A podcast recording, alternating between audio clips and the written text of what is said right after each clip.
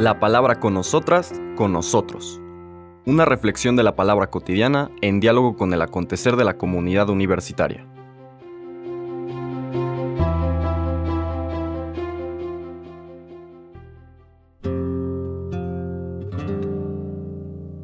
Hola, buenos días, bienvenidas, bienvenidos a la palabra con nosotras, con nosotros. Hoy miércoles 10 de enero continuamos el capítulo primero de Marcos con la siguiente escena de esta secuencia de manifestaciones de Dios en Jesús con la que empieza el Evangelio de Marcos. ¿no? Ya decíamos esta manera como Marcos nos va revelando el misterio de Jesús, quién es este Jesús de Nazaret, en una secuencia de escenas, una serie de escenas. Vamos a leer los versículos 29 al 39 que siguen inmediatamente después de la escena del exorcismo o de la liberación del hombre poseído por un espíritu inmundo en la sinagoga de, de eh, Cafarnaúm. Sinagoga de Cafarnaúm en sábado, que ayer no me alcanzó el tiempo para hacer eh, subrayar esto. Es un día, digamos, del el día de la perfección del encuentro con Dios, de la, de la vivencia con Dios, que así nace el Shabbat. Y como veremos después en las controversias que va a presentar el Evangelio, pues la gente se les olvidó que el sábado era un espacio para este encuentro, relación con Dios, que finalmente libera al ser humano y no meramente para una observancia legalista de lo que se interpretaba de manera tradicional por la práctica religiosa de la época que debería ser el sábado. En ese mismo sábado, terminando la escena, pasa lo que vamos a escuchar ahora. Decíamos versículos 29 al 39 del primer capítulo de Marcos. En aquel tiempo, al salir Jesús de la sinagoga, fue con Santiago y Juan a casa de Simón y Andrés. La suegra de Simón estaba en cama, con fiebre, y enseguida le avisaron a Jesús. Él se le acercó y tomándola de la mano, la levantó. En ese momento se le quitó la fiebre y se puso a servirles. Al atardecer, cuando el sol se ponía, le llevaron a todos los enfermos y poseídos del demonio, y todo el pueblo se apiñó junto a la puerta. Curó a muchos enfermos de diversos malos y expulsó a muchos demonios, pero no dejó que los demonios hablaran porque sabían quién era él. De madrugada, cuando todavía estaba muy oscuro, Jesús se levantó y salió y se fue a un lugar solitario, donde se puso a orar. Simón y sus compañeros lo fueron a buscar, y al encontrarlo le dijeron, Todos te están buscando. Él les dijo, Vamos a los pueblos cercanos para predicar también allá el Evangelio, pues para eso he venido. Y recorrió toda Galilea, predicando en las sinagogas y expulsando a los demonios. Palabra del Señor.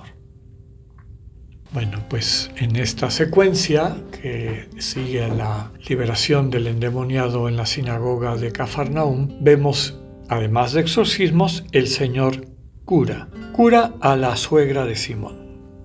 Cuando recorrimos en otros espacios el Evangelio de Marcos, decíamos que algunos autores, dado que no se habla ni nunca habla de la esposa de Pedro, pues algunos autores consideran que era viudo y en un acto de, de solidaridad que apuntaría al corazón que él tenía, pues sigue acogiendo en su casa a la mamá de su esposa, a su suegra. Nuevamente, como comentábamos ayer, son especulaciones, digamos especulaciones sustentadas por los datos que nos transmite el Evangelio. Es raro que no se hablara de, su familia, de sus hijos, de su esposa, pero bueno, en términos generales, eh, aquí lo fundamental es que el Señor no solamente tiene poder para liberar a quienes están oprimidos por los espíritus inmundos, sino que también tiene poder para sanar a las personas que por distintas dolencias eh, ven su vida coartada la normalidad de su vida, la libertad de poder interactuar con su entorno desde su vocación de hijos e hijas de Dios. En la antigüedad, desde luego, tanto las manifestaciones, a veces de tipo de alguna manera reconocibles, eh, psíquicas o psicológicas o hasta psiquiátricas, cuanto las corporales, las enfermedades, todas de alguna manera se veía que tenían un origen malévolo. Y en Jesús vemos que Dios se hace presente en medio de la comunidad con poder y capacidad para destruir las fuentes de todas estas experiencias malévolas. Recordemos que benévolo significa que desea el bien, que tiene voluntad de hacer bien, como malévolo significa que desea el mal, tiene voluntad de causar el mal. Entonces todo aquello que impide que la persona vaya creciendo, que cada vez se sienta mejor y esté más capacitada para interactuar y, contribuir a la construcción de la comunión del bien común, el Señor Jesús tiene la fuerza, la autoridad, la capacidad de sanar de raíz. Ayer veíamos la liberación del endemoniado y ahora vemos la sanación de la suegra que tiene fiebre. Otro elemento importante de esta sanación es que en el momento en que se siente sanada, que el Señor la eh, toma de la mano, otra cosa importante es esta búsqueda permanente del Señor Jesús por el contacto de todo tipo, contacto con la mirada, contacto físico, ya veremos el día de mañana cómo hasta esto le puede traer problemas al Señor Jesús por las reglas de pureza en aquel entonces, pero esta cercanía, ¿no? Le da la mano, toma la mano de la suegra y la levanta. Ella se levanta recuperada. Cuando se le quita la fiebre, inmediatamente dice el texto, se pone a servirles. Se pone a, amar, a amarles, ¿no? A través de lo que es su manera natural de manifestar y de concretar ese amor. Decíamos al inicio de la meditación del día de hoy que estas manifestaciones diabólicas o de enfermedad o lo que fuera, lo que hacen es incapacitar a la persona de poder transmitir, vivir plenamente su capacidad de ser buena noticia, es decir, de amar desde su propia vocación con los dones y talentos que Dios les ha dado. Y Jesús está liberando a estas personas, liberando a aquel, el endemoniado de la sinagoga a quien la práctica religiosa de la época y de su entorno no había podido liberarlo, Jesús sí puede liberarlo, y ahora a esta mujer a quien la fiebre tenía coartada para que pudiese dejar fluir ese amor a través de los, de los dones que Dios le había dado.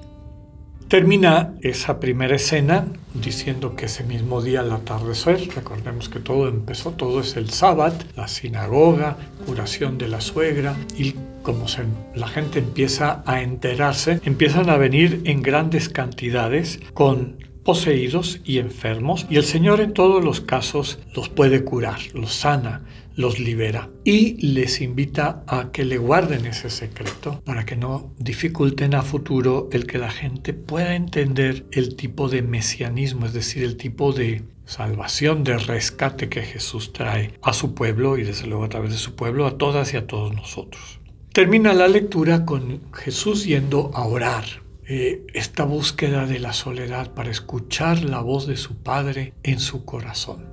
Ya hemos dicho que no era una práctica común. Normalmente se oraba en casa, se oraba en la sinagoga y, normalmente también se oraba con textos eh, escritos, ¿no? Se repetían oraciones, fórmulas de oraciones. Y Jesús introduce esta práctica diferente y ahí es cuando ve con claridad percibe, confirma lo que su padre le pide. En este caso, que no se circunscribiera meramente a Cafarnaún, sino que tanto él como sus discípulos salieran. A eso he venido, a predicar por otros lugares el Evangelio, es decir, la buena noticia. Escuchemos con atención y acojamos esta invitación que el Señor también nos hace de compartir la buena noticia con nuestros hermanos y hermanas. Que tengan un buen día, Dios con ustedes.